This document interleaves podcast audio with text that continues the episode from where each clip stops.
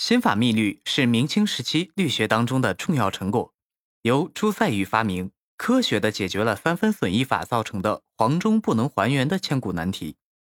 朱赛玉凭借他精深的数学、律学造诣，用开方的方法来计算律的长度，使十二律间的音程达到严格的均匀性。他用八十一档大算盘，经过两次开平方、一次开立方的律学计算，求得了相邻两律间的长度比值。将一个纯八度的振动体长度均匀地分为十二份比值相等的十二平均律原则，